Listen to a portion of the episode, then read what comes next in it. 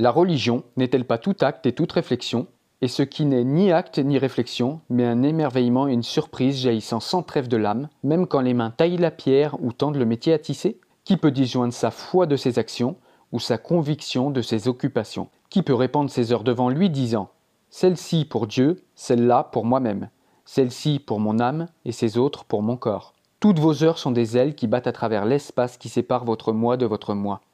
Celui qui porte sa moralité comme ses plus beaux habits serait mieux dénudé. Le vent et le soleil ne marqueront pas de rides dans sa peau. Et celui qui règle sa conduite selon la morale emprisonne l'oiseau chanteur de son être dans une cage. Le chant le plus libre ne peut passer à travers les barreaux et les grilles. Et celui pour qui le culte est une fenêtre que l'on peut aussi bien ouvrir que fermer, n'a pas encore visité la maison de son âme dont les fenêtres sont ouvertes de l'aurore à l'aurore. Votre vie de tous les jours est votre temple et votre religion. Chaque fois que vous y pénétrez, emportez avec vous votre être tout entier. Prenez la charrue et la forge, et le maillet et le luth, toutes les choses que vous avez façonnées pour votre besoin ou pour votre délice. Car dans le rêve, vous n'en pouvez vous élever au-delà de vos réussites, ni sombrer plus bas que vos échecs. Et prenez tous les hommes avec vous. Car dans l'adoration, vous ne pouvez voler plus haut que tous leurs espoirs, ni vous abaisser plus bas que leur désespoir.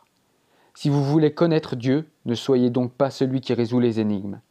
Regardez plutôt auprès de vous, et vous le verrez jouant avec vos enfants, et vous regarderez dans l'espace, et vous le verrez marchant dans les nuages, étendant ses bras dans l'éclair et retombant en pluie.